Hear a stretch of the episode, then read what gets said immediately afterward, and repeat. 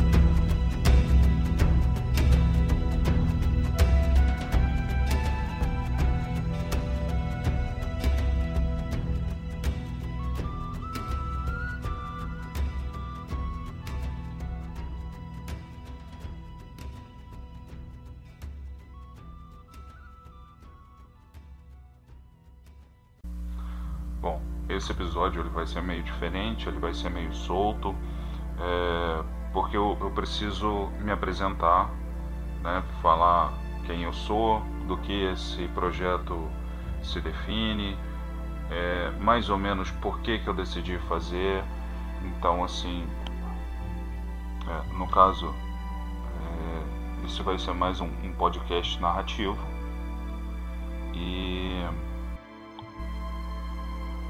No, eu vou me apresentar como bardo, tá? Eu sou o bardo, o dono da toca. E de tempos em tempos, né, semanalmente, por hora vai ser semanalmente. Né? Se caso tiver mais frequência, se eu conseguir criar um pouco mais de conteúdo, vai ser duas vezes por semana, só que é, situações diferentes. Eu gostaria de postar semanalmente uh, uma espécie de novelinha, uma, um conto curto, correto? Que vai contar uma pequena história uh, separada em 10, 15 episódios, né? E se caso der tempo, né, eu tenho algumas histórias, alguns personagens em mente e eu quero postar, mas isso vai ser em dias diferentes. É, como assim? Vamos supor, eu posto toda segunda-feira um episódio da novelinha, né, um episódio do conto e se caso eu criar um personagem ou eu criar um, uma história de um lugar, alguma coisa assim, eu crio e posto numa quarta-feira ou numa quinta-feira, né, dando tempo de gravar e aí eu posto aqui, tá? Então assim, é... junto com essa apresentação hoje eu vou postar primeiro episódio de um conto que eu estou criando. Uh, é um conto baseado em livros que eu li, uh, em jogos que eu joguei. Então, é, para quem tem familiaridade com, com MMORPG, vai, é, vai sacar vários easter eggs, vários pontos onde eu é, me inspirei, né? Mas assim, é totalmente autoral. Eu não copiei texto de lugar nenhum, né? Eu tô lendo o que eu escrevi, mesmo tendo inspirações, fortes inspirações de, de coisas muito conhecidas, é, como a intro, né? Muitos devem ter reconhecido a intro. É, isso é totalmente autoral ok? Então, assim, nessa primeira etapa, seria mais para vocês conhecerem realmente é, de que se trata, o que eu quero com esse podcast. No caso, eu quero só colocar as minhas ideias para fora. É, ao longo dos anos, desde muito novo, desde, sei lá, dos 15 anos, é, eu venho escrevendo em pedaços de papel, eu venho criando histórias em minha mente e eu nunca tive coragem, né, ou sei lá, oportunidade de postar essas coisas. Então, agora é, parece que me surgiu essa oportunidade, não sei, um pouco mais de tempo, é, um pouco mais de vontade, uma disponibilidade maior para eu poder é, entrar nesse mundo, né? Eu sou eu, eu curto bastante podcast, né? Eu consumo muitos nomes conhecidos, eu não vou citar no momento, mas mais para frente, quem sabe, né? E eu consumindo, né, me deu a ideia, me deu o estalo de eu criar o meu próprio com histórias que eu já tenho né? Eu já tenho bastante histórias criadas, eu vou aproveitar algumas delas mais para frente. Né? A maioria das histórias, a maioria não, o, o, o, viés desse podcast seria esse, então eu vou tentar é, fazer com que todos eles sejam, apesar de eu já ter uma história pronta, é, diferente, mas eu estou querendo que esse podcast seja uh, integralmente de histórias fantásticas, né? Para quem curte fantasia, hum, assim como Senhor dos Anéis, assim como uh, não digo Harry Potter porque não é bem o, o lance, mas seria histórias medievais fantásticas. Esse seria o, o viés, né? Esse seria o, o foco desse podcast. Né? E acredito eu que seria também bastante interessante para quem quiser escutar, é, para ter inspirações, para é, quem sabe montar uma mesa de RPG, né? Às vezes tá com, com um grupo, né? Com uma campanha e para aquela sessão falhou uma ideia, então seria bastante. Eu vou colocar aqui também algumas ideias de jogos que eu que eu tive, né? De mesas que eu tive e que deram bastante certo, né? Mas tudo narrativo. Eu não vou é, postar jogos. Eu vou narrar histórias é, como se fossem novelinhas, como se fossem um, contador de histórias num, num, colégio, digamos assim, né? o cara da biblioteca, né? Que conta lá as histórias para as crianças. Esse é o meu papel aqui, esse é o foco do podcast. Por hora eu vou me encerrando por aqui. Espero que dê para vocês é, entenderem qual o foco do podcast, tá? É, entenderem o que eu quero com esse com esse canal e se puderem me ajudar compartilhando, ok? Um abraço. Ah, e um detalhe: eu sempre vou começar a história, eu sempre vou, no caso, como eu falei no início, né, que esse episódio, né, no caso essa abertura, essa apresentação, ela é diferente, né? É, eu estou falando com uma terceira pessoa, né? Estou falando com vocês todos que estão escutando. Mas os próximos eu não vou me relacionar. É, vai ser assim, vai ser uma contagem de história. Eu vou introduzir a história e vou contar. Eu não vou ter essa essa conversa, né? Que esse monólogo que eu estou tendo aqui, ele é mais parecido com uma conversa, apesar de eu não estar tendo resposta, né? Mas assim, aparentemente eu estou falando com alguém. No caso, a narrativa, ela é diferente. Eu vou fazer a introdução e vou narrar a história. Serão sempre assim os episódios. Então, assim, vocês vão entender com o decorrer né, das postagens, de como vai ser. Mas por hora é isso, eu fico por aqui. Um abraço a todos e acompanhem o primeiro episódio, o episódio de abertura desse podcast, que eu acho que ficou muito legal.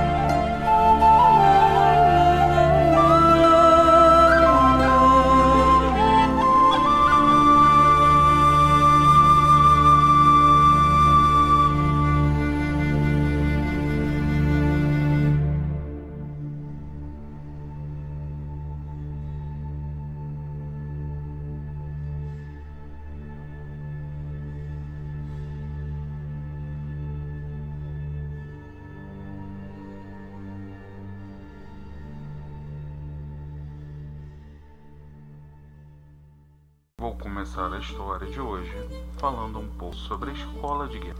Muitos estudantes vinham de vários lugares do reino para que pudessem estudar na mais bem equipada e a mais conceituada história de guerra da Ilha Falante. Os aprendizes começavam seus aprendizados muito cedo. Assim que completavam cinco anos, já ingressavam na escola de guerra. Por muitas vezes, por escolha dos pais, por seguirem o mesmo caminho ou sonho mesmo de ver o filho a se tornar um nobre cavalheiro. Raramente aparecia criança que ingressava na escola de guerra por demonstrar em suas brincadeiras de criança um grande talento para a arte do manejo de alguma arma, ou até mesmo uma inteligência fora do comum para resolver problemas de estratégia. Um desses casos raros foi de George, que aos dois anos já brincava com gravetos e sabia muito bem manejar de forma graciosa, como um guerreiro com anos de experiência. Quando completou cinco anos, George ingressou na escola e a essa altura já brincava com espadas de madeira, bem mais pesada do que seus meros gravetos, que brincava quando menor. George gostava de tudo na escola, não tinha nenhuma preferência por nenhuma disciplina em específico. Gostava de todas. Demonstrou uma empatia com pequenas criaturas, que chamou a atenção de um dos professores de alunos mais graduados. Acabou cursando a disciplina de trato de animais bem mais cedo do que o comum. Aos 10 anos, já conseguia controlar mais de um animal para ajudar em seus treinamentos de combate. Cada aluno que treina com animais desenvolve uma técnica para controle dos animais, seja por movimento, fala, gestos, sons. George gostava de dar curtos assobios e sons emitidos com a língua e dentes no canto da boca, sugando o ar. Eram som baixos e praticamente inaudíveis para os oponentes, porém alto o suficiente para os ouvidos sensíveis dos pequenos felinos com quem treinava. Marge era uma linda menina ruiva que era muito criticada por entrar na escola de guerra. Ela também entrou por demonstrar seus talentos, até porque meninas não eram muito comuns na escola de guerra. E quando entravam, sofriam sempre muito preconceito. Geralmente sofriam trotes de seus colegas de classe. George era o único que não enxergava com preconceito. Gostava de brincar e treinar com ela. Eram praticamente inseparáveis. Em treinos de combate de dupla, sempre estavam juntos e dificilmente perdiam um embate. Marge gostava de lutas com espadas e tinha muita força nos seus braços. A força não tirava sua agilidade e graça. Se movia de forma maestral, com certa desenvoltura que era difícil de ver em adultos formados.